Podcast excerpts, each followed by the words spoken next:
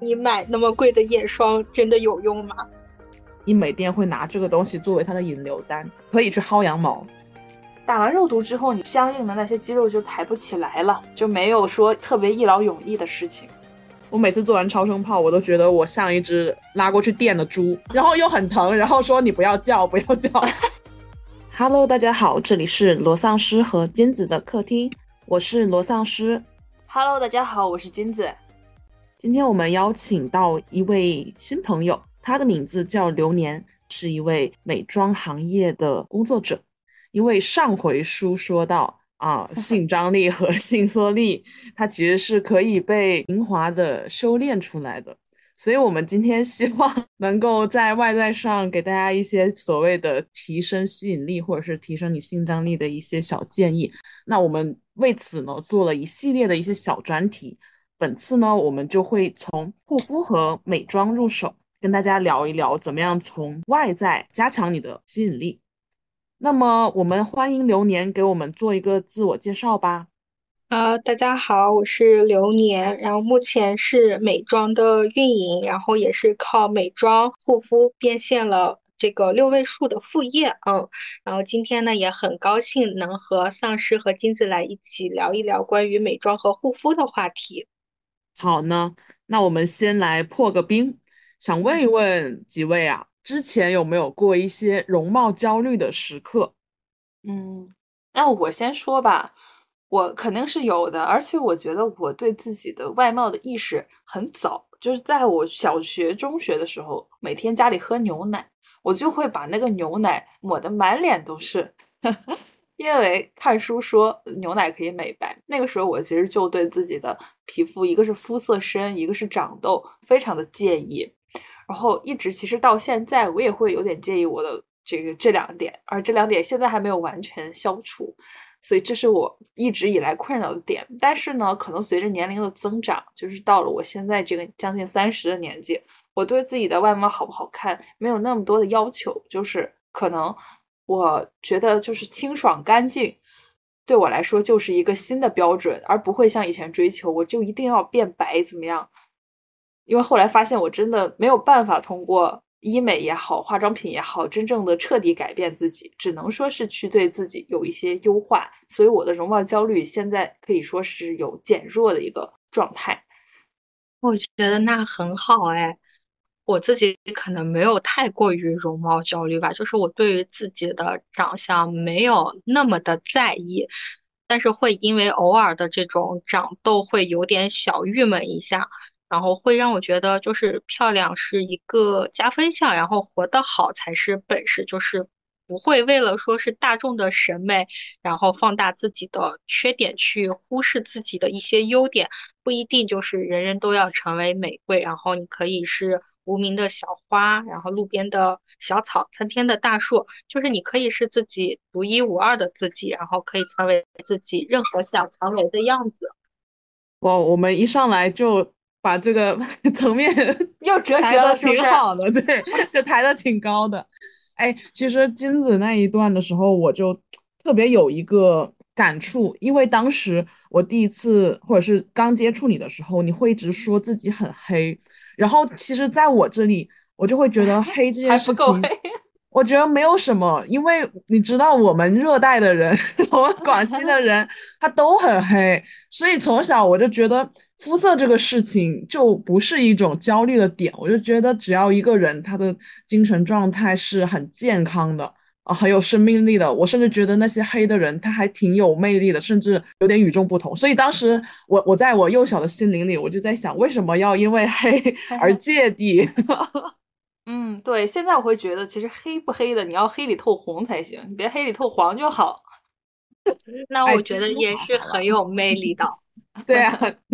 就是其实有时候他们会说什么护肤，你得去去黄去黑，然后每次他们给我做那些什么光子嫩肤，就会就会说，哎，你要不要去个黄什么的？我说都可以。所以他们每次想拿一个卖点来来来让我去购买的时候。我就觉得这个点对我来说它不是个点，所以很难劝服我去购买东西。但是你说的这个都可以，就是让别人会觉得啊，你可能会去购买一下。哦哦，这样的吗？救命！啊，对对，就是在我听来，你这个都可以，那就是你不否认，也不也不那个确定，就是我可以给你用。哦，很有意思哎，这从一个买方和卖方，我们俩这个观点就哎听一句话还不太一样了哈。嗯，像我的话，我其实小时候还有一点容貌焦虑，就是十岁以前，这体现在什么呢？就是我的嘴唇比较厚嘛，但是我周边的人都是薄嘴唇，那时候我就觉得我这个特点不是很好，我就天天拿我那个手在那磨我的嘴唇，就是 觉得试图把它压薄，你知道吗？就是有这种。奇怪的念想，然后那时候还特别流行染发，我就拿那个水彩笔在我的黑头发上 传颜色，结果全部涂到头皮上，我妈就帮我洗头，她说你怎么把你的头涂成这样？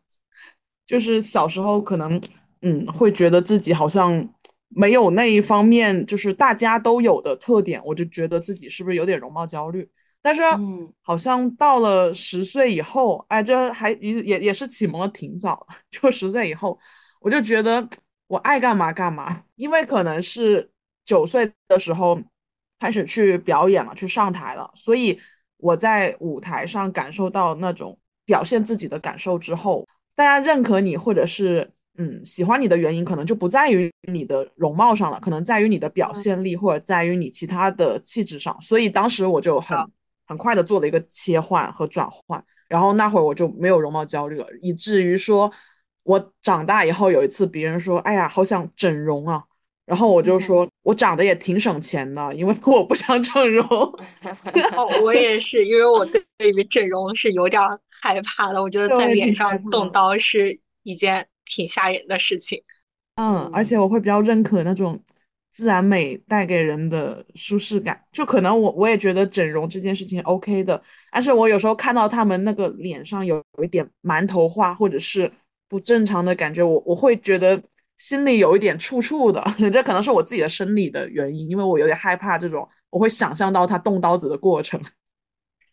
嗯，哎，说到这儿，其实就是想问一下大家，平时在变美这一块儿花销是怎么样的？你们都做过哪些事情？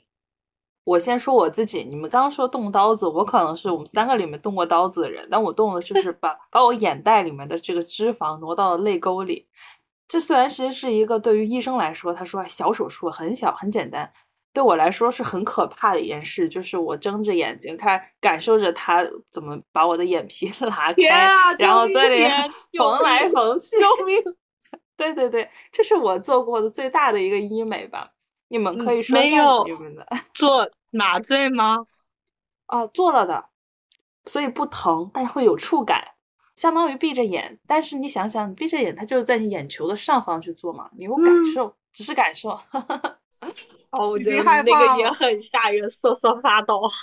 嗯，是挺吓人的。我最多就是做过那种小气泡，我觉得这不能算是医美吧？哦，真不算，就算清洁。我们可以给自己的这个花销分个块嘛？我自己的花销的话，就是没有细算过，但是我平常就是自己会有一些囤货，然后自己的护肤品的话，就是用完直接会从我的囤货里面拿，然后就可能没有太在意过自己对于这个护肤品的花销吧，可能一年三千到四千的样子会有。嗯，其他的方面的话，就可能会之前在健身上会花的比较多，然后找了私教，当时，然后因为我会觉得，也不知道是不是因为上了年纪，就会觉得自己好像在变胖，然后 就是靠自己又没有办法能瘦下来，然后就是当时去找了私教，抱着我一定要瘦，结果在私教上可能花了有三万多吧，教练瘦了。教练瘦不瘦我不知道，反正我只知道我没有达到我的预期，我没有太瘦下来，就是，哦，它会让你不停的去报课的一个状态，然后就还蛮，对于私教就不太喜欢，然后现在就是偏居家锻炼了，这可能是我在就是美丽这块花的最多的一笔钱，嗯。哎，我们可以先拉起一个事儿，就是我们应该都是所谓的普通工薪族吧？因为很多其他的播客的博主，可能他们年入百万啊，就几十万的 这种量级，可能他们花销会不一样。那我们其实就是一些，我我理解啊，可能月薪也就是一两万左右的一个量级，是是这样吗？对吧？嗯，流年是百万吗？没没有没有，连几十万都没有。对对对，可能我我们是这样的一个定位的女性，然后我们的花销是这样子，就供大家一个参考和类比吧。嗯嗯，那我的话，我每年在护肤品上的这个花销可能是嗯几千块钱吧，应该是一万以下，因为我因为我就是一个用完再买的那种性格，所以我一般就是以年为单位或者以半年为单位去补充我的这些护肤品、化妆品，而且我相对来说，我平时化妆少一些啊，我主要是护肤这一块儿。水乳精华什么的，我会买的比较齐全一些。这些是包括，尤其是眼霜，眼霜我给它的预算是最高的，它就是可以就是几千上不封顶。但是别的可能就是相对就是中等一点价位的，我就会买。然后就好奇，你买那么贵的眼霜真的有用吗？啊，这个 确实我不知道有没有用，哎，就是灵魂拷问。但是就是觉得得对他好一点，这种心态你知道吧？啊，对对，就是富养一下他，虽然咱也不知道有什么用。然后我在那个医美上呢，我会做，就是最近做超光子和水光，感觉还可以。但做完水光，我过了一周就爆痘了，我也不知道是什么原因，就有一点失望。哦，那我我还没做水光呢，我得小心一点。哦，我都还没有尝试过。但是我在医美方面有想尝试去做那个嗨体，哦，填充吗？哦，因为我会觉得我的那个颈纹有点深，然后我去想去把它抹掉。哎，听说打肉毒也可以，就关于这个纹路。但如果你已经很深的纹路了，可能肉毒就不管用了。肉毒它其实是针对动肌肉。动态纹会好一点，但是如果已有的纹路打肉毒应该是不行的。然后像你说那个嗨体的话，其实我自己觉得填充它，因为如果好的填充材料，它应该是会自然消解的。那这样子的话，是不是到时候又出来？那如果说不好的，对不好的材料呢，它就会不自然，或者是产生一些副作用。所以这个填充这个事儿，我一直是存疑的。当然，就是说也可以，如果说听众有有更好的建议，也可以给我们。但我自己是有点存疑的。就是我之前在那个小红书上也搜过相关的，就说就可能你会需要，它是一个长期的项目，你可能就是固定每隔一段时间就要去做一次。对。然后我觉得对，然后这个花销好像也不算小吧。对，像肉毒素的话是半年打一次。嗯，我去打那个额呃打那个抬头纹的时候，本身打一支我觉得就够了。结果我去了第二一家新的医美机构，他非要我打两支，打两支的价格就是 double 的，就很贵。哎，然后我就觉得很不爽。我就你打完肉毒，你感觉你的面部是自然的吗？打完肉毒之后，你这你相应的那些肌肉就抬不起来了，就是。你的表情跟刚打完的时候会有点僵硬，就是眉毛感觉被提拉起来了。嗯嗯，但是你过上一段时间之后，就它会有一个好的时期，可能是打完之后的两周到，比如说三四个月是最完美的时期。那后面你还是要去补的，就没有说特别一劳永逸的事情。嗯，那这个打完是完全就消除了吗？打完之后，你的动态纹就出现不了了，因为你的肌肉不动了，你的神经无法传导到这相应的这个肌肉上，所以你的神经控制你要抬头，它其实它没抬，它是为了抑制你就少动，免得你产生那个纹。它有一点，我觉得有一点治表治表面的那种感觉，就是感觉是有一点外力的作用，然后去限制你做这个动作，相当于你在外面贴了个胶带，让它别动。对。隐形的胶带，对。那像我的话，我也按照这三块的思路吧，就是美妆护肤，还有医美，还有健身。我的花销也是在美妆护肤方面是囤货制的，就像前面流年说的，他会卖一批东西，那我可能一次买两三个，然后我就放在那，就像什么小棕瓶啊、呃眼霜啊这种东西，我就放在那，然后就用，用到完为止。啊，可能会有一些临期问题啊，但我尽量在在临期之前去用掉它。这一块的话，我是像金子一样，我对我的眼霜还有我的精华会重点的投入。嗯，至于水啊、乳啊，我用的可能就是百元以内的平价货。呃，当然我我会觉得水的话可以买一个贵一点的，像 SK two 那一种，它可以帮你导入一些成分的时候更顺滑一点。但是就是说，如果说没有非没有很大的一些肌肤问题的话，我觉得嗯，百元以内其实 OK 的。像我我其实没有很大的肌肤问题，我就是有一点呃混合皮。T 区爱出油，然后平平常的地方干，所以我在 T 区的时候我就喜欢用水，然后用干皮的时候我可能会擦一点乳，或者是擦一点膏状类，所以就是搭配着把整张脸的这个地方做一些分区。我不是按年采购哈，我没有固定周期，我就是。有时候你去到免税店了，或者你出国了，你看着有些东西还不错，就拿多一点。我觉得这样的一个方式去囤货的，所以我我具体花多少钱不太清楚。然后在医美方面，我可能嗯每一到两个月会做一次光子嫩肤。你像我这周就去做了一次，我觉得超光子还是有一点效的，至少在半个月一三个周之内，它还是会比较的顺滑，而且整个那个。肌肤状态还不错，对于我来说，我觉得还可以。当然，也可能有一些不是很好的机构，它是手法或者是打的片不好的话，就没有这么显著。像早前我就觉得，一开始以为是智商税，然后我还做过超声炮，但是 我每次做完超声炮，我都觉得我像一只拉拉过去电的猪，就是把 你放在案板上，然后开始给你滋你的脸，然后又很疼，然后说你不要叫，不要叫，就是。就说你忍一忍就过去了，然后我就每次在那个案台上，我就在想，天呐，我花这几千上万的，然后过来受这个罪，然后回去以后，它确实你的下颌线什么会紧绷一点，但是，对，但是我就觉得，嗯，因为我本身就是个小肉脸，但是我整体是鹅蛋，就没有说很奇怪的线，所以我觉得就是对我来说也没有解决很多核心的焦虑，但是从我的领导，因为他快四十了嘛。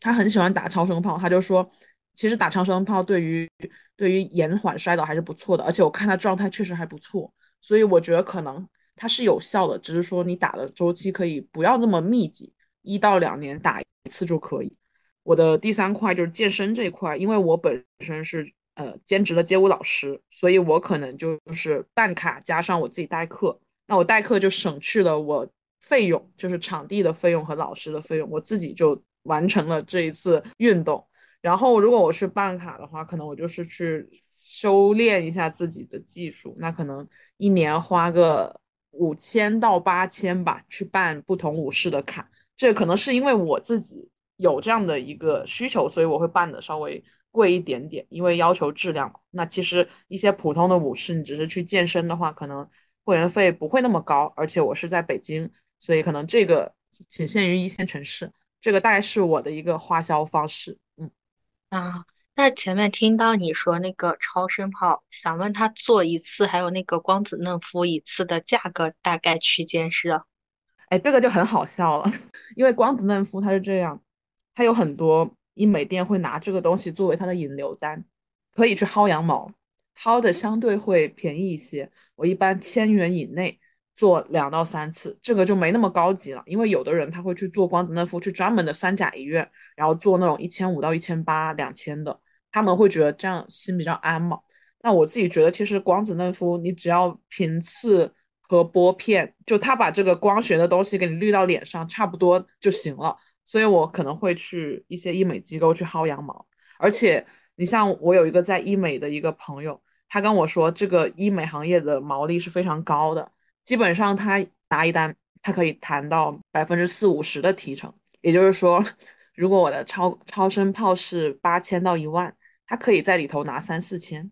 这就说明其实一半是这个销售人员的价格。所以我理解这个东西以后，我会觉得，嗯，我不知道三甲医院是怎么运作，但我会觉得可能有些钱他是不必要去花的。那我只要知道这个机子差不多是对的，然后他愿意给我一些优惠，那我就去做。所以我会觉得，如果你去做一些超光子或者是光子嫩肤，你是可以去找一些中型或者是相对还 OK 的机构，你去验证了机器，或者是你知道它机器大差不差是那个价，你就可以千元以内两三次、三四次的去做。不放心啊，那你就去三甲医院去做贵一点的，我觉得没关系。然后你像超声炮的话，它现在最近比较的便宜，可能是双十一或者十二了，所以它会稍微有时候打到五六千都有可能。但我觉得那一个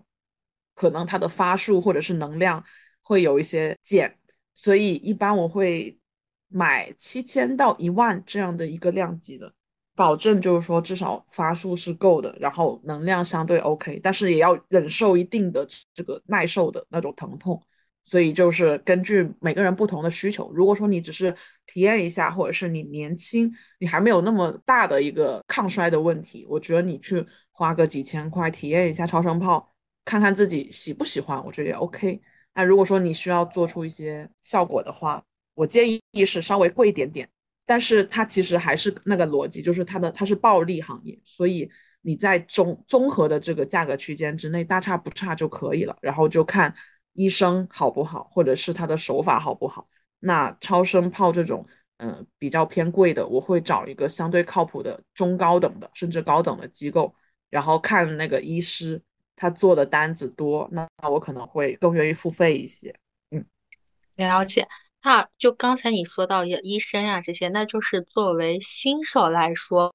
怎么样去挑选合适的门店、医院或者是医生？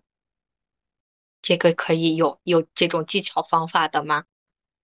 嗯，我就不说品牌名啊，但是每一个地方肯定都会有它的一线的一些品牌院线。那基本上你为了降低你受伤的概率，那去这种一线品牌，我觉得是 OK 的。然后再一个就是不要贪便宜吧，因为你中高端的医美操作不当还是会有问题的。比如说皮肤的灼伤，因为它能量高嘛，要是那个人他不能及时发现，或者他就是个新手医师在那嘟嘟嘟嘟帮你脸做，他也不去问你的感受，或者是他没有一个呃敏感度的话，很容易就是有些人泛红其实是烧伤了，但他还认为是正常现象，所以这个事情就是。自己做的时候，你也要去不断的跟医生说，我觉得有点烫，我觉得怎么着？就你不要真的就是杀猪啥也不说，然后在那闷头 做，就是这样的话，其实对自己不好。就是你要跟医生去沟通，就有时候他会说你能量够吗？然后有些人就说我能忍，然后他就说可以，结果自己回去以后又泛红。所以其实这个事情就是你自己也得努力，医生也得专业。然后你说他选医师的话，他可能有些官网上他会挂那个医师的执照，虽然我觉得这个东西啊，它有一些。可能有一些虚伪成分，但是，嗯，至少挂执照的人会比你去找一个随便的这种无头苍蝇要好一些。反正这个东西我觉得水很深，它其实还是看品牌包装的问题。但是从这个，既然大家都得花这么多钱，反正你都都是这样参差不齐，那你与其与其说去选一些不太靠谱的，或者是所谓的性价比高的，你不如就是保险一点。对，因为医美行业它定价就是这个单元。也不可能突然找到一个超低价，那那就是会有问题嘛，因为它打破了整个行业的这个利润链路，所以就我觉得是从品牌和利润区间去判断你怎么样去选择的。哎，这里其实现在有一些平台性质的这个医美医美的这个 app 吧，我我一直都是通过平台去找这个店的，然后去店里面，就像刚才丧尸说的这种薅羊毛的东西，比如说好像说抖音直播间呀或者什么。微信公众号好像不行，就是抖音直播间，它会有一些就是特别便宜的光子嫩肤的这种单，你可以去抢。其实你这个价格不贵，在一个光子嫩肤，它这个门槛很低，所以其实你可以去抢了之后呢，去很低价的去这个店体验一下。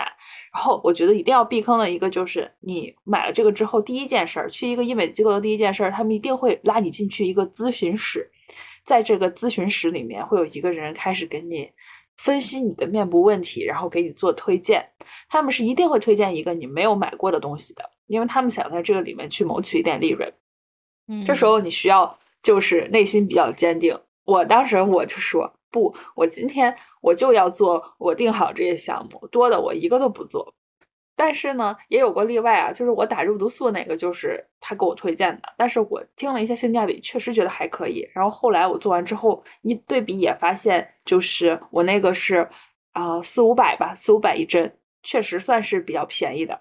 就觉得哎，那一次的选择还没有错。但是咨询室里面啊，就你跟这个咨询师一对一的时候，如果你是不是一个懂得拒绝的人，很容易就是慢慢的就付款了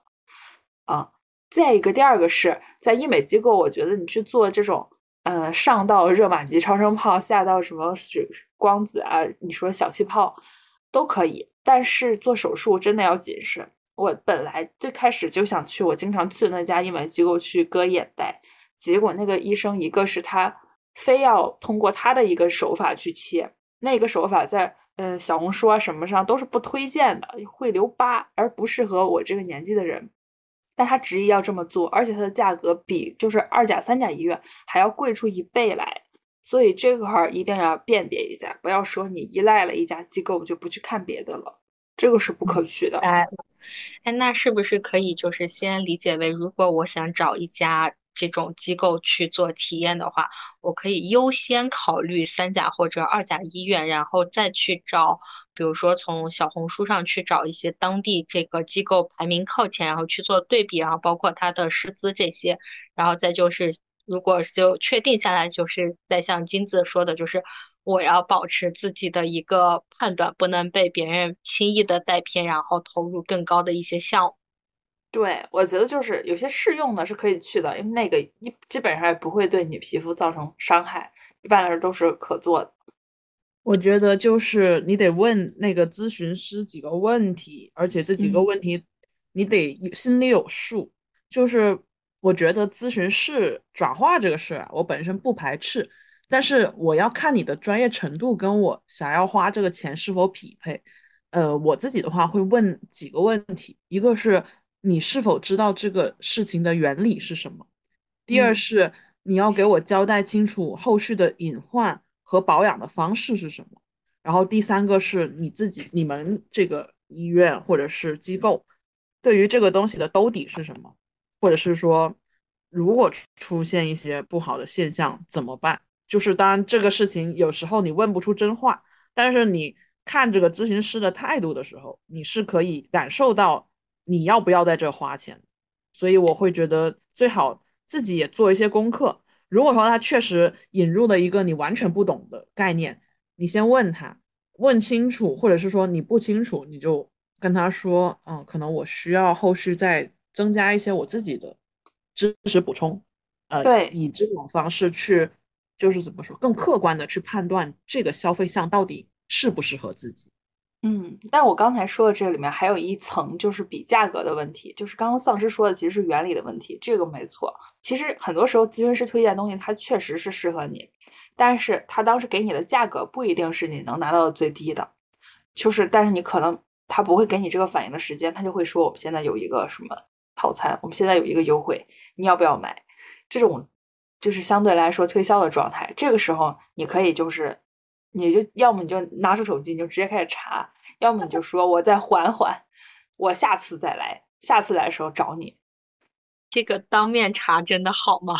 哦，我会当面查。哎，这有什么？其实这有什么关系吗？就好像我们去逛商场的时候，他那个淘宝，嗯，我打开淘宝看一下。对啊，淘宝会为自己负责。就是你说的很好，但我要查一下。那这个 查的途径有哪些呢？嗯。哦，我是我是看那种平台性质的小程序啊，APP。其实最传统的什么新氧，就是很多主播带货的什么直白，还可以去就是小红书什么的查查价格。啊，就是会查大众点评同一个项目，然后大家做下来的这个价格区间。嗯，对对对，明白。就像是自己去招彩一样，我要比价。嗯。而且就是像水光啥的，它里面还有不同的针剂，它这个里面的针剂的价格又都不一样。这一块可能就是你，嗯，不太好马上就知道。对，所以我觉得就是这一块对于像我这样的新手来说的话，就是水还是挺深的。就是给我的感觉就是我想尝试，但是我又不太轻易敢尝试。是的，我自己还有一个议价方式，就是以攻为守，就是我会直接。就是问到我这些，你要不要加一个什么什么项目？我会说你把你的价格清单拿过来，介绍一下这个品类。然后这时候有些虚的人，他就会说哦，要不我之后发给你吧。就是他会，他就会顿时就是好像就没有那个 欲望了，你知道吗？这就说明可能他有一点，要么就是他没有熟悉这个业务，要么就是可能这个东西嗯，其实转化的性价比不是很高之类的，你就可以去额外的去判断他的态度。然后再一个就是，我有时候会，我我也会缓，就你缓我也缓。比如说上次的超声炮，他就说你买这超声炮，我们已经很优惠啦，打多少多少发，然后炮头什么刀头一大堆，就给你介绍。介绍完以后，我说有什么赠送的东西吗？一开始是不会说的，然后我就不会理他。然后第二天他就会说啊，现在我们又申请了一个额外的优惠，然后给你加一个水光针。因为我是做品牌市场这一块的，所以我大概知道他们议价的方式和他们怎么样去做转化，所以我就没那么着急。就是 我会知道你的技巧点在哪，然后用这个技巧去反套一些东西。那他如果真的想抓你这一单的话，他会再给你让步，就是可能是一些道上和术上的一些补充。嗯。了解，我觉得学到的还蛮多的，就是金子跟丧尸的这个，就是对于我这个新手来说，我觉得嗯，知识量还是很多。就是新手姐妹们，就是一定要去听一听，做多做做个这种了解。嗯，那我们可以说回，就是除了医美之外，很多姐妹是不敢做脸上动刀子或者说动光、动激光的项目的。那护肤品的话，可能就是一个核心的一个对。保守治疗，你们，保守治疗，对对对，也是。那你们会觉得这个护肤品有有觉得用什么护肤品有起到什么惊天动地的作用吗？好像没有啊，就是我觉得护肤品这个事儿就是看怎么定义有用吧。就是如果说你指望。护肤品还老还童，然后那肯定是没有的，或者是像做医美一样有一个明显的效果，我觉得可能护肤品也是没有的吧。我觉得它最大的功效就是能保持我现在的一个肌肤的状态，去延缓肌肤的一个相对的衰老吧。我觉得可能就是帮助皱纹不会再有一个进一步的发展。就是从这个层面上来说，就觉得它还是有一定用处的。然后对，虽然就是也有就是这种说法说，呃，护肤品越早用越好，但是就是不太建议这种二十出头的这种。女生上来就买这种高价的抗衰啊、抗老性的产品，因为这个年龄层的女生，她们的肌肤其实是属于一个紧致平滑的轻熟肌，然后做好相关的一些基础保湿就好，没有必要去花那种大价钱去做一个抗衰抗老。然后我觉得现在的小姑娘好像对于自己的这个衰老问题，就是也会焦虑，就是会会觉得这么小的小姑娘怎么会有衰老的这种焦虑？哦。抗衰这件事儿，其实我十十八岁也开始有这个想法了，但是我是最近才明白，抗衰这个事情确实是要稍微早一些，但是没有必要过早，因为很多抗衰的原理就是促进你去生长胶原蛋白，或者说是就是预防肌肤的干燥，因为干燥是容易生细纹的。但是在你的肌肤现在是一个吹弹可破的状态下，你用了这几种这几款。商商品，它在你脸上是起不到作用的，因为你本身已经很油了，或者说本身胶原蛋白已经很多了，那它去刺激不出什么东西来。对，所以因为我之前就是做这种美妆啊护肤，就会有这种呃大学生来问有没有什么抗衰抗老的，然后我会觉得，对，就是 他们就是处于大学生或者是大学刚毕业，然后上来就想要那种的贵一点的，然后抗衰抗老的产品。我就觉得对他们来说就没有这个必要，然后也不太建议他们去选择这一类产品，就会可能会推一些他们更适合的一些基础保湿的的东西。容貌就是好像又回到了容貌焦虑的一个话题上。嗯，我觉得就是你就把你的肌肤，因为我们做园林啊，你把你的肌肤想象成一块地，你干的时候要浇水，然后没有养分的时候要施肥。但是当你的肥力太强过剩的时候，你的田就会烧苗，就是就所谓的你的那个树就就会因为你的过剩而死掉。人体或者是自然，它就是有一个运作规律的，你不要试图去反抗它，就是你只要保持你这块田，哎，有必要的养分。有必要的水的补充就行了。你过多的去去干涉它的一个自然生长的话，其实会起到反效果的。哦，我觉得你的这个比喻很有意思哎，把自己的脸比作成一块园林。那我有没有一些可以说是普通的或者是科学一点的保养步骤呢？因为其实我们听众有蛮多男生的，大家可能对这一块就完全小白，不管是服务自己还是服务女朋友都没有任何的意识，所以我们可以就是聊聊，你们觉得就是至少自己身体上怎么样去保养会比较好？我自己觉得话，就是首先就是衰老的这个过程是不可逆的，我觉得。没有必要太焦虑于自己的年龄吧，就可能是到了这个三十岁左右，好像对于自己的年龄没有那么介意了，就是会觉得啊，每一各阶段都会有自己的这个风景，然后保持好心态，我觉得是最重要的。心态好的话，就是也会显得相对会年轻一点。然后包括我之前就可能是我，我觉得我的心态算好的吧，然后。就他们出去的时候，有的时候有些人会觉得说啊，你是不是大学刚毕业啊，或者是是不是上班没多久啊？然后我说我上班上了很久，他们说哎，你看起来就还蛮小的。我觉得可能是跟我心态好也有关系吧。嗯，除了心态之外，我觉得其实饮食啊、运动都会有一定的关联性。然后就是你保持自己身上的一个良好的状态，你才会整个的气质呀、体态。然后就是会看起来会比较的年轻一点。然后我自己现在的习惯就是，我会每天早上起来会先喝一杯温开水，然后清除一下体内的体的毒素，然后也会利用上下班的时间骑车进行上下班来加强我的一个运动量。这样，然后我就觉得啊，就现在状态就也还好。嗯嗯，这不是金子吗？上下班骑车。对，我也想 说，原来我们这么同频。是的，就我觉得确实是你这个本身的健身和心态是挺重要的一个基础。然后再一个呢，是我可能现在会开始关注成分，包括我前段时间还专门看了一本关于皮肤的书，就是去讲你不同的情况用什么样的药吧，或者用什么样的成分吧。因为我是一个长痘的皮肤，呃，我不知道你们有没有经常有这种困扰。而我之前就是我查到异维 A 酸是可以就是控油的。但这个好像这个不能乱吃，因为 A 酸，比如说你孕妇想怀孕的人不能吃，会致畸。然后呢，你有的人呢吃了之后还有牙龈出血。比如说我把推荐给我妹，她吃完她说自己就嘴里呼呼冒血，不能吃。但是我没，我倒是没有这些副作用，我就自己买来自己吃。这两件事吃的话，我发现我还真不长痘了。就是这个药确实是管用，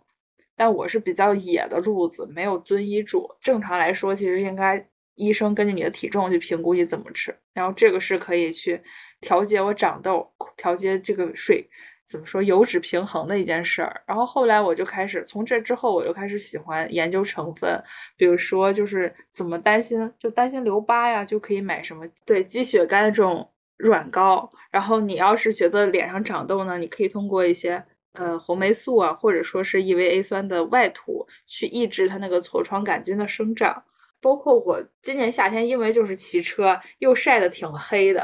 然后我就想要那个到冬天之前快速的回复一下。然后其实烟酰胺这个成分不是说可以就是嗯美白嘛？我这次就我这次也没有去买那个精华，我直接去买了那种烟酰胺的这个这个成分的一个那种滴剂，然后我自己就在用，我觉得也蛮好的。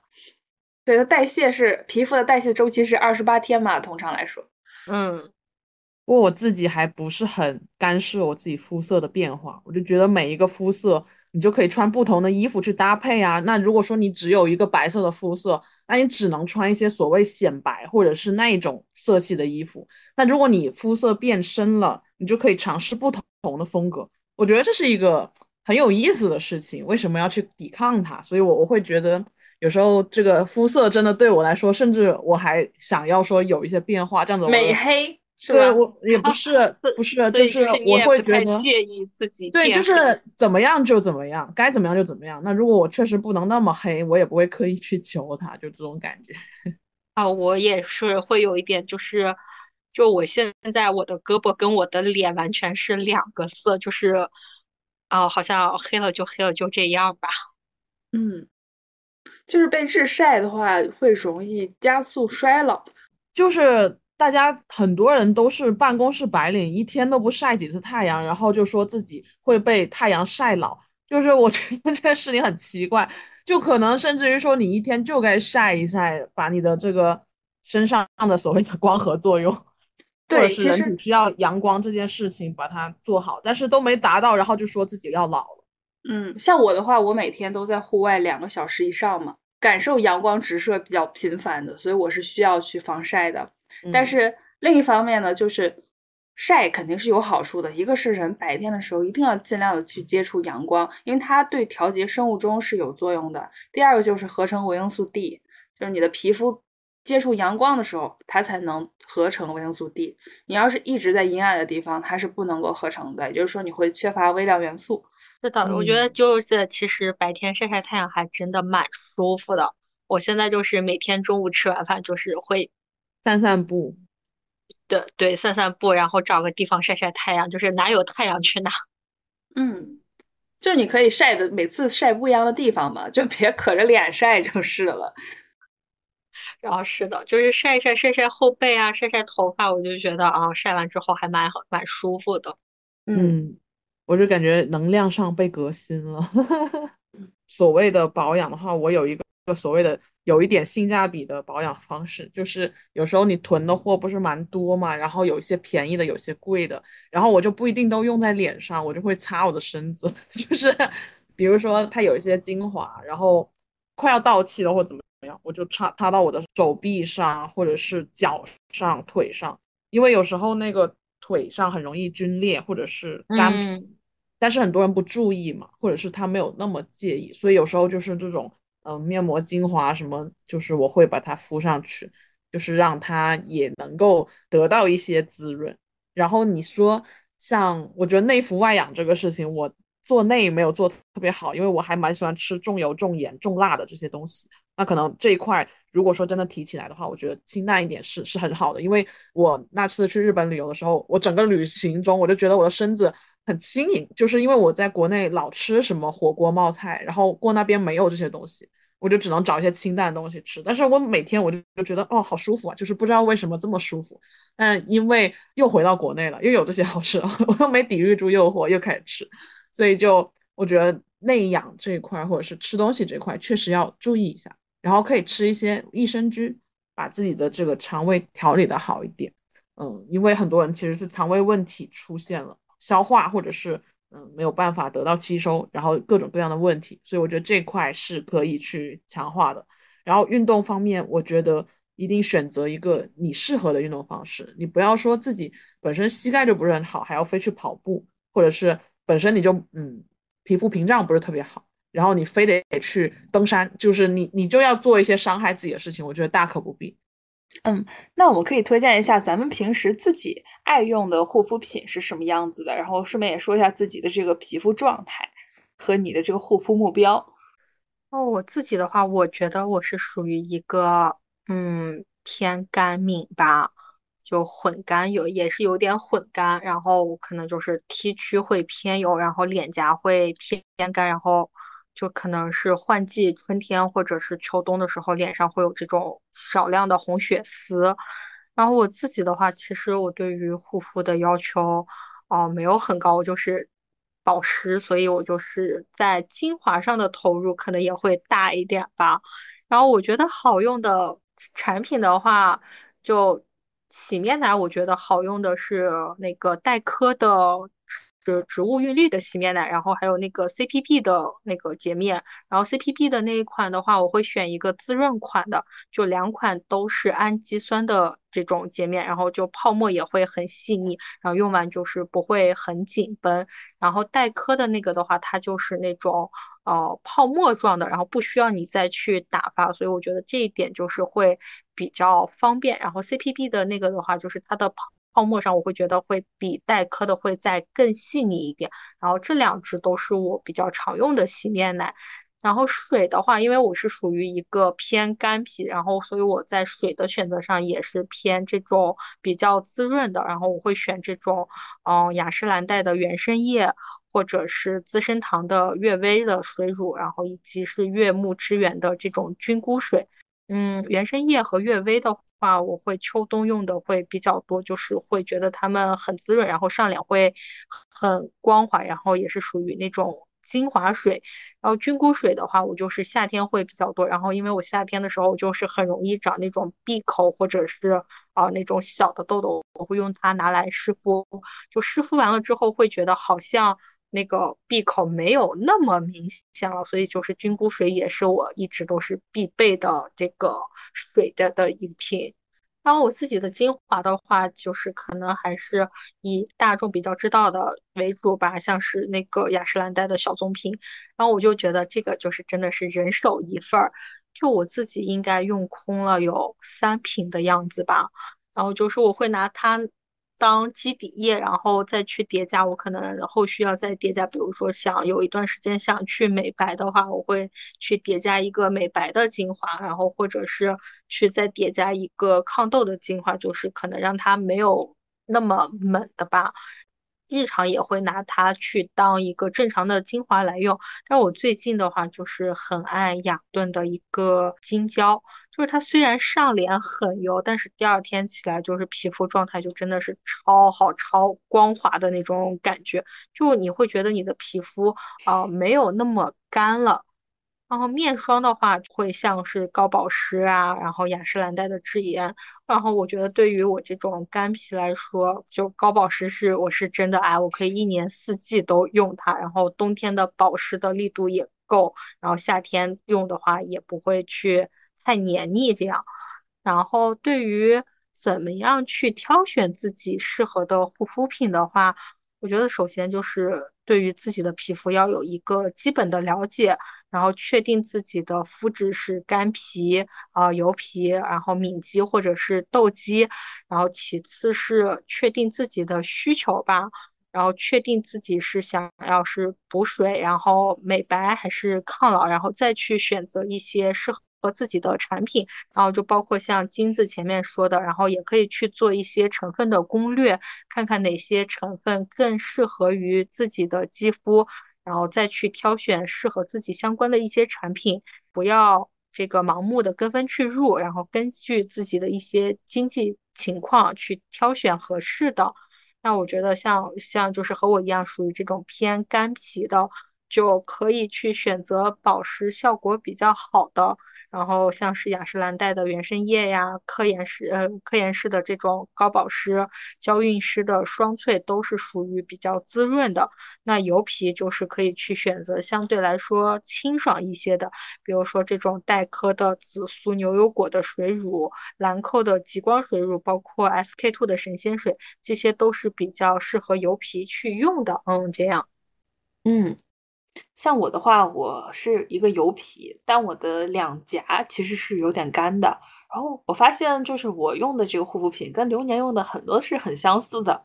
然后，呃，是尤其是这个月末之源的菌菇水，就是我身边的男生就是比较那个油皮的，然后爱就是美妆的，他自己也会用这个，是不是？大家都就是挺喜欢用它，好像是有抗炎的作用。洁面的话呢？我其实特别喜欢科润这个牌子的洗面奶，因为它也是氨基酸洁面，然后我就觉得它的泡沫特别细腻，而且价格也不贵，我就一直在用这个科润的洗面奶。我可能已经连续用了两三年了。眼霜的话呢，我之前用的是 CPB 的那个眼霜，价格也不便宜，反正呃几千我忘了，一千多还是多少。然后这一次呢，我就换了一下，我想着眼霜感觉。种类好多呀，我可以试，就是，嗯，用一些不一样的。我最近就用了这个 SK two 的，但是我自己用眼霜的感受就是，我区分不出好坏，就觉得都可以，都能用，但是我不知道它一种无功无过的感觉。是的，就是眼霜花的价格很多，但是又不知道它是否真的有作用。但我其实反正现在的情况就是，我现在确实还是有一点细纹的。但是你说用不用吧，我更不敢不用，就是这么一个状态。它至少这个地方洗完脸之后确实是干燥的，很干的。我然后我能感受到我的眼霜和面霜的区别，就是眼霜要比面霜更油一些，而眼部确实也更需要这个油性大的东西，所以我觉得也合理，就是不同区域用不同的这个成分嘛。然后小棕瓶我一直是给我妈妈买的，我自己倒是还没用过，就是我体验过一次那个精华，觉得。上脸的质感是很舒服的，嗯，哎，我不知道你们平时会敷面膜吗？我现在特别喜欢敷那种药用的、医用的面膜，就它会有一个医美类的吗？对，就是镇定保湿的。我的面膜就感觉，就虽然我有，然后我也知道它应该是我必备的，但是我想不起来我要用它。就是我的面膜基本上都是买来放在那儿，可能过了很久，可能一两个月甚至更久，我才会想起来用一片。嗯，我也是。对我每次都是，就是做完了医美项目之后，人家说你必须一天早晨一个，晚上一个，我才敷，也是有点就是需要别人督促的那种状态。然后刚才那个流年说的这个，就是你用的那个叫什么金？啊，找不到哦，雅雅雅雅顿的那个金胶啊，对，你说用金胶就是上脸很油。我前段时间就是听薛凯琪说自己的护肤心得，就是说他喜欢睡前的时候把脸抹的很多东西，就是厚厚的、油油的，但是这样子好像保湿效果确实会很好。然后我最近也有这样尝试，就是不去管我睡前脸有多油，但是第二天反正这些东西就消失了，也不知道是蹭了还是干了，还是被吸收了。我觉得还是会吸收一点，就蹭可能也会蹭掉一点，但我觉得还是大部分会有被吸收掉。因为我确实我冬天的皮肤就是很干，然后我用了油之后，我就明显感觉到我的皮肤状态没有那么干。因为我往年的冬天的话，我就是就有时候严重到会我脸上会脱皮，然后但今年我用下来就觉得还好，皮肤状态就是会比我往年我觉得会有所好一些。嗯。然后现在不是那个以油养肤，就是也很出名，然后好像去靠油去来养护自己的皮肤。是的，那这就像是我的奶奶，她她七七八十岁的时候，就她还在的时候，她那个皮肤状态我觉得特别好，就很嫩。就是虽然她有皱纹了，可是她真的是很嫩。然后我就在想，为什么？我现在想到可能有几个点，因为她。早年的时候，他老做饭，然后他那个洗米的水，还有他接触的那个油，我觉得 有可能，有可能帮他养肤了。反正我奶奶的脸真的是她特别嫩，就是虽然都是皱纹，但特别嫩，我就觉得还挺神奇的。就是说不定这个事儿真的是是因此而起的，补充了微量元素。是的，我我奶奶也是。然后我原来小时候我就觉得，哇，我奶奶的皮肤怎么这么好啊？因为感觉对于老人来说就不会像我们这样，就是花花这个大价钱在护肤品上这一块儿。因为我会觉得我奶奶就是就可能就是清水洗脸，然后很简单的一个保湿品，可能就是那种几块钱、十几块钱的东西。但是她就觉得，哦，我奶奶皮肤怎么可以这么好？是，就那种儿童霜。就只要用一些几块钱，对对对，就那一种，它就已经它就已经很好了，所以我就觉得很神奇。当然，因为我奶奶在广西啊，可能可能南方的气候不一样，但是我就觉得有时候老年人他们那个护肤的方式，说不定比我们还有效。哦，是的，就是他反而没有花大价钱在这个上面，然后反而都是靠一些天然的东西去做一些养护。像我的话。哎，我先说我自己的一个护肤的一个目的吧。就我的目的其实就是保湿和抗衰，然后自然的状态最佳。所以我选东西的时候，我就是这样的一个大的一个动，就是大的一个目的。然后洁面的话，我会用那种比较方便打泡沫的，就是我 反而不看成分和品牌，我看它的实用性，因为我不喜欢拿那一颗绿豆大的东西，然后搓搓搓。我就觉得特麻烦，所以我就喜欢用那个打泡的那种。所以我当时有买那个半亩花田，就是它是国货，就是因为它是打货包装，我就觉得特别好。因为我觉得我洁面的时候，可能我整个洁面乳在我脸上停留不会超过三十秒，然后它可能对我的氧的作用没有那么强，所以我就只要能够把脏东西和油去掉就可以。然后就买的会便宜一些，百元以内的，然后甚至于说。不到五十元，然后水的话，我是用我有好几个，我会交替着用，就是比如说我这一周或者这几天我用的是这个牌子，然后我下一周我会换一下，就免得它它太那个习惯这个成分。当然也是因为我本身不是敏感肌，所以可以这么去用。你像我有用那个轻盈一点的，就是神仙水的那个清音露和它的那个本身，就是它就适合于有时候你觉得室内干了，你拍一拍，那很轻很润的那种，就完全水质的东西。然后因为我是有一点混油，有点干的那种，所以我有买那种稍微质地浓厚一点，像这个兰蔻的那个大粉瓶的那个水，就它的乳液稍微会厚一点，我就用来。有时候洗完澡特别干的时候，我先搓一层。然后你说刚刚像那个嗯油的那些东西，我反而是不太爱用，因为我总觉得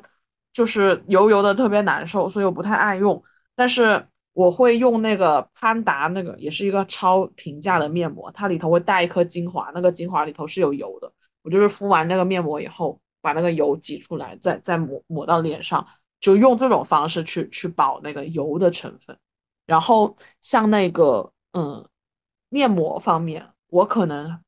除了那个医用的，就是像那种绽妍啊，或者是很普通的那种医美的那种，就几乎成分为零的那种品牌之外，我可能就是刚刚说的潘达这种平价一点的，我只要保湿就行了，其他的我不过分的奢求。我也觉得面膜可能做不到这些点，所以面膜方面我可能会选的稍微平价一点。我也有用过那种。特别贵的那种贵妇面霜，我一下子忘了是什么，反正它就是一个粉，然后你倒精华液以后，你搅搅搅，然后敷上去，最后再整个接下来，我忘了叫什么，就挺贵的，几千块一个，一千多吧。那一个我也用过，但那一个反正用完第二天真的很嫩很嫩，但我估计你得长效的用，那我可能花不了这么多的钱，就是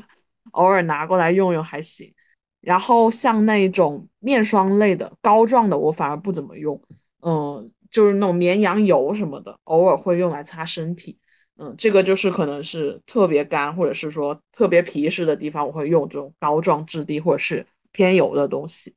除了脸部的保湿，我可能颈部会就是拿那个眼霜，偶尔会抹一下颈。但是我颈部确实现在有颈纹，我就不是很在意，就是顶多带水的时候带过一下就会好一点。那我建议就是说，大家平常护肤的时候还是要把脖子这一块，甚至于你的。胸部这一块也考虑进去，就是我会觉得这一块你的状态好，其实就因为很多人他只看脸上的东西，但是其实我觉得你要拉长到你中口以上，就所有这些部分都是你气场的一个来源。所以我而且我又喜欢穿那种大开领的衣服，所以我会觉得偶尔你要去保湿一下你的前胸，就是你可以涂一些就是面用的精华液在上面。我觉得这是有效的，包括甚至于说看不见的那些什么肚子啊，然后大腿啊这些地方，我都会拿那些比较低价的一些面那种霜体的或者是流体的这些东西去去稍微拍一拍，保湿一下。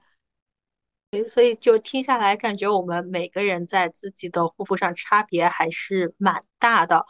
就感觉还是这个要因人而异，根据自己的肤质呀，然后自己的经济情况去选择适合自己的产品。像是刚才那个你说的那个兰蔻的粉水，我就没有办法用，我一用就爆痘，然后我还是我当时还是从官旗买的，然后被我用了之后，我就就仅仅试用我就爆痘，我就没有办法用，然后后来被我放闲鱼低价出掉了。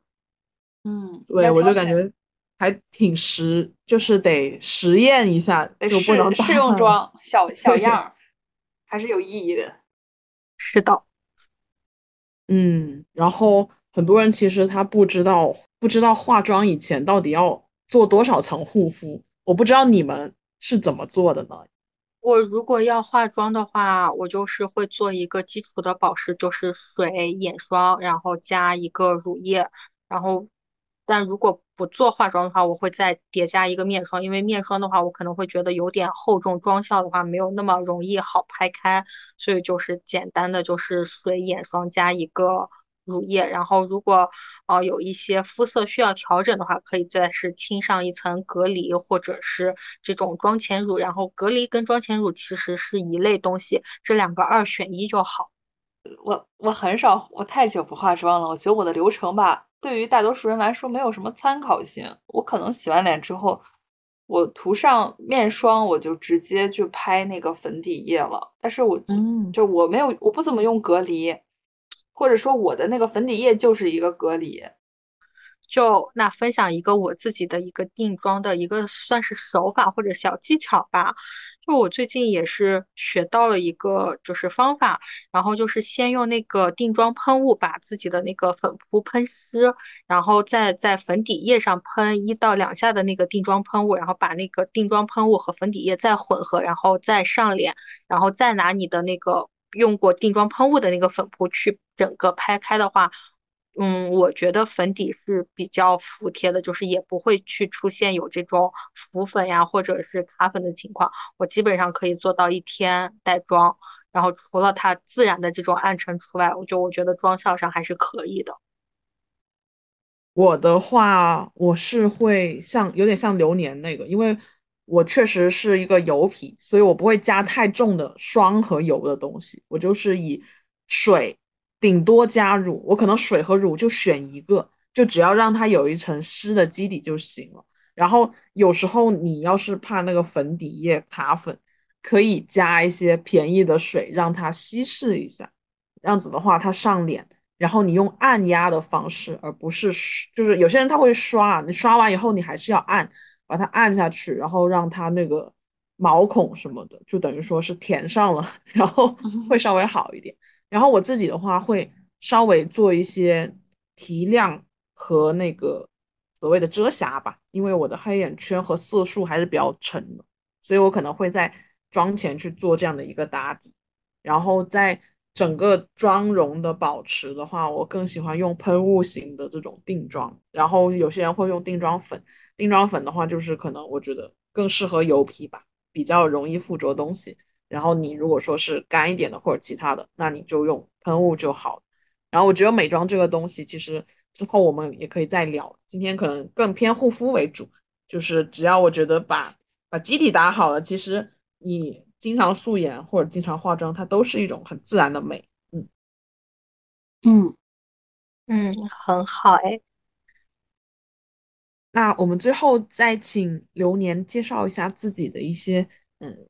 正在做的事情，如果说大家有需要的话，可以联系到他。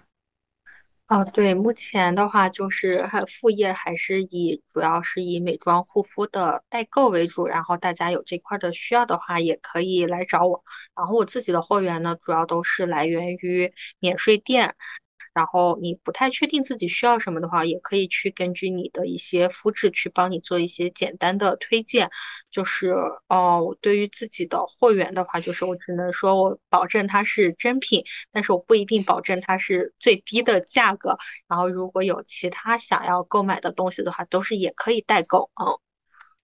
像我们刚才刚才提到那些护肤品啊、化妆品，是不是你这边都有可以买到啊？